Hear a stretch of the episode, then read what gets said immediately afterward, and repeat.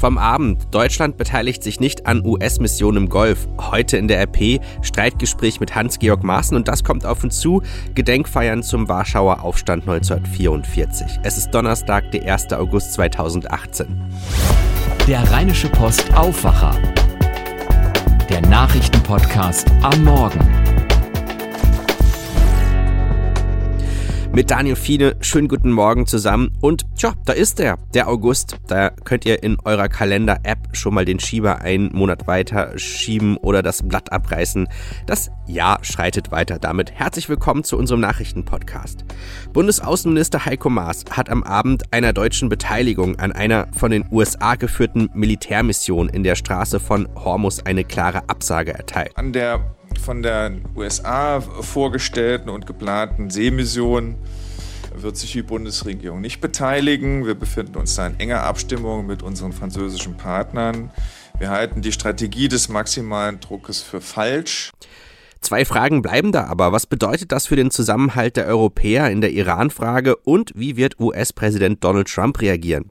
Das wird uns sicherlich in den nächsten Tagen beschäftigen. Apropos Donald Trump, der beschäftigt uns in den nächsten Monaten mit der nächsten US-Präsidentschaftswahl. Doch wer wird da sein Kontrahent oder seine Kontrahentin?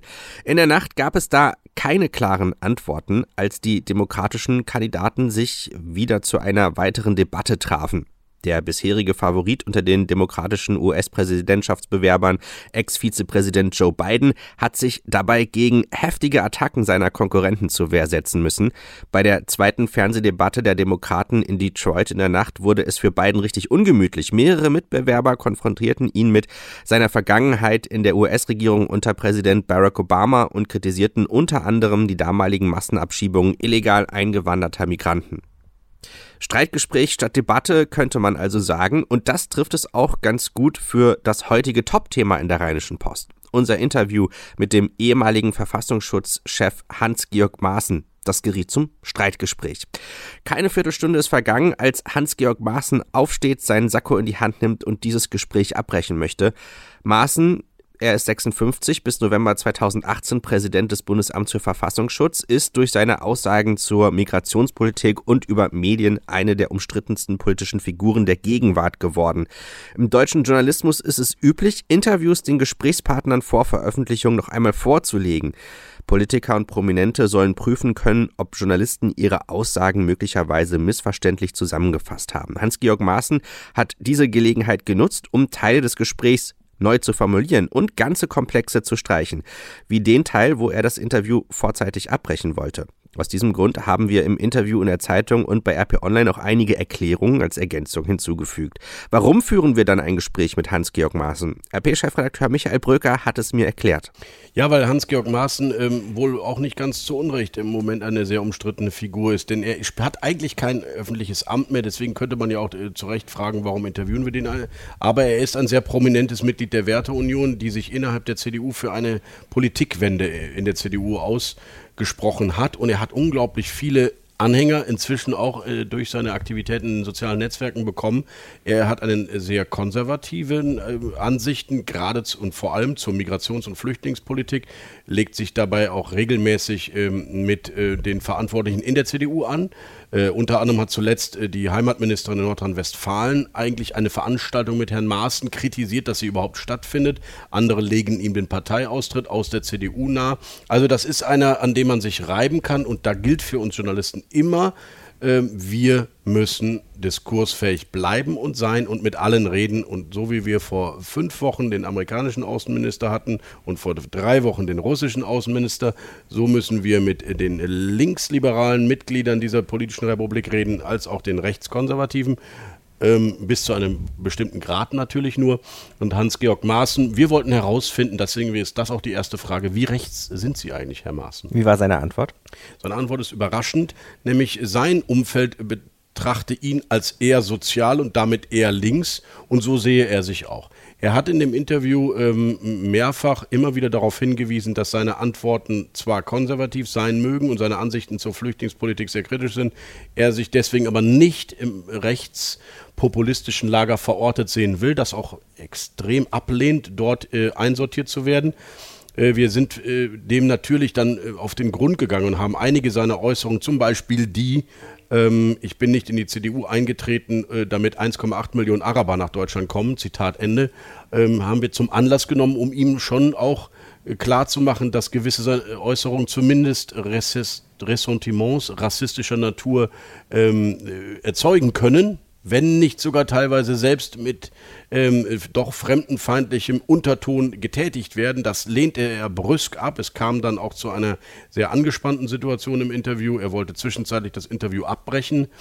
Ähm, wir haben uns dann wieder beruhigt und dann das doch zu Ende geführt. Äh, wir hatten unsere Probleme mit der Autorisierung dieses Interviews, was ja leider immer was, wieder der was Fall ist. Was bedeutet Autorisierung?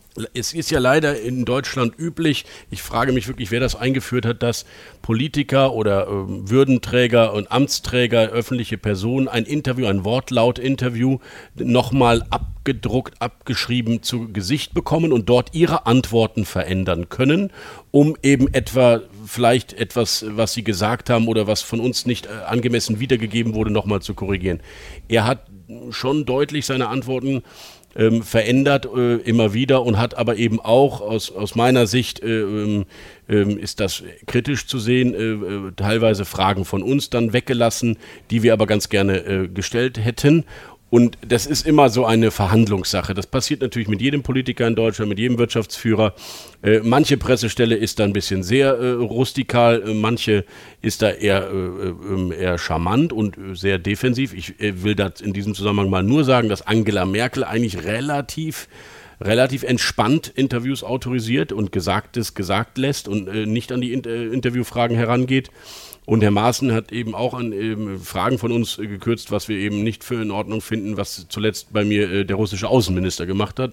Und ähm, das ist nun kein, wahrlich kein äh, Demokrat. Insofern, ähm, wir haben uns jetzt am Ende geeinigt für eine Version, die Sie heute alle hoffentlich in der Zeitung der Rheinischen Post oder bei, bei rponline.de lesen und sehen können. Da steckt jetzt eigentlich alles drin, was gesagt wurde, sei es als ähm, einordnender Text oder als Interviewfrage oder als Antwort.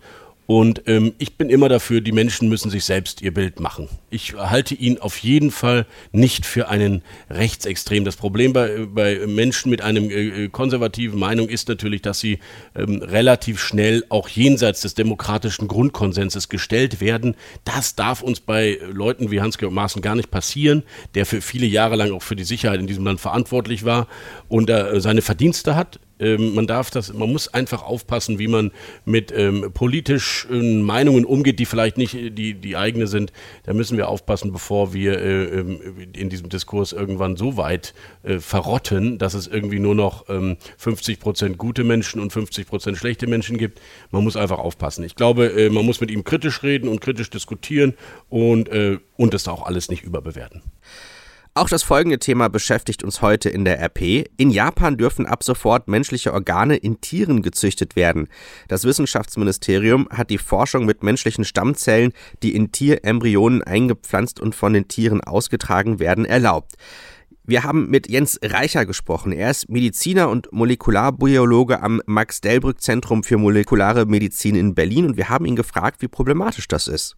Die Gefahr ist immer bei solchen Sachen, man gibt ja sehr potente Stammzellen, menschliche, in einen tierischen Embryo hinein und dann kann man nicht mehr verhindern, dass die etwas machen, was nicht mehr kontrollierbar ist. Zum Beispiel in äh, dem äh, Versuchstier Hirnzellen, Nervenzellen bilden.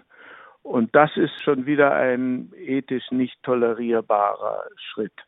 Wir wollten auch wissen, ob man sicher sein kann, dass da nichts passiert. Dann muss man sich den Versuch im Einzelnen ansehen und äh, die Gefahr wirklich prüfen, ob da nicht mehr draus werden kann. Es ist sehr heikel, solche Versuche zu machen und es ist unbedingt wichtig, die vorher genau zu diskutieren, bevor man da anfängt zu probieren. Uns interessierte auch, ob sowas mal in Deutschland möglich werden könnte. In dieser Hinsicht hat sich ja nun auch einiges geändert. Also ich würde da keine absoluten äh, Aussagen machen, was bei uns ethisch oder gesetzlich äh, möglich sein wird. Vorläufig ist es immer so, dass in anderen Ländern nach vorne geprescht wird und wir dann überlegen müssen, ob wir bei unseren Standpunkten bleiben. Die allerdings sehr viel vorsichtiger sind als das, was in anderen Ländern zum Teil versucht wird. Soweit der Mediziner Jens Reich. Schauen wir auf die Themen des Tages. 75 Jahre nach dem Warschauer Aufstand gegen die deutschen Besatzer hat Bundesaußenminister Heiko Maas unglaubliche Widerstandskraft der Polen gegen die Grausamkeit der Nazis gewürdigt. Der SPD-Politiker nimmt in der polnischen Hauptstadt heute an den Gedenkfeiern zum Jahrestag des Aufstands teil. Gemeinsam mit seinem polnischen Kollegen Jacek Czaputowicz wird er einen Kranz am Denkmal für die Opfer des Massakers von Wola während des Aufstands niederlegen. Die Deutsche Lebensrettungsgesellschaft DLRG informiert in ihrer Sommerzwischenbilanz über die Zahl der Ertrunkenen in deutschen Gewässern.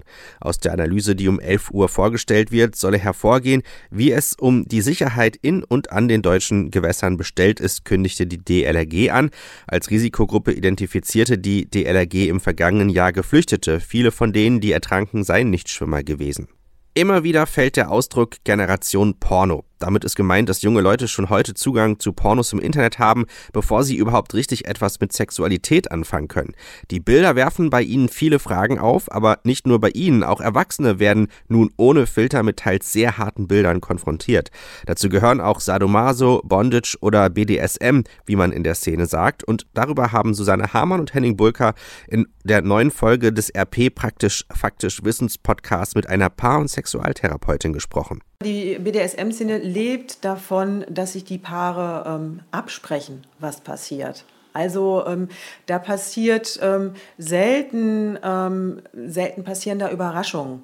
Also es ist, es ist schon klar ähm, definiert, wer welche Rolle hat. Äh, und äh, es wird auch, ähm, sag ich mal, ein, ein Safe Word ver, vereinbart in der Regel, wo ähm, ich dann sagen kann äh, oder zeigen kann, wenn es eine Geste ist, ähm, jetzt äh, geht es hier über meine Grenze. Man steigert sich auch sicherlich äh, von Mal zu Mal. Also, weil es geht sehr viel um, meine Gren um eine Grenzerfahrung zu machen, um meine Grenze auszutesten. Und das ist ja auch ein Stück weit der Genuss, in dem, äh, in dem, sag ich mal, es, es immer mehr wird. Ja, also ähm, wenn ich, äh, es gibt ja ganz viele Praktiken, die man machen kann, äh, und es hat viel, äh, viel, viel auch mit, mit Schmerz zu tun. Und dann wird der Schmerz langsam gesteigert. So, also das ist nicht so, wir machen das jetzt und dann drauf los, ganz viel, sondern es ist viel ein, ein, ein, ein Rollenspiel, in was sich entwickelt. Die ganze Folge findet ihr ab heute auf RP Online und überall dort, wo es Podcasts gibt. Den Direktzugriff gibt's über rp-online.de slash praktisch faktisch. Schauen wir jetzt noch auf das Wetter für heute und das lässt sich ganz einfach zusammenfassen. Sonne, Wolken, 25 Grad. Morgen ist es ähnlich bei 23 Grad da in Richtung Feierabend und Start ins Wochenende kann es dann morgen Abend am Freitagabend also noch ein paar leichte Gewitter geben. Ansonsten äh, ist das Wetter aber erstmal relativ unauffällig. Und damit verabschiede ich mich jetzt für drei Wochen in den Sommerurlaub. Laura Harlos und Henning Bulke halten aber für euch die Stellung. Mein Name ist Daniel Fiene. Macht's gut zusammen.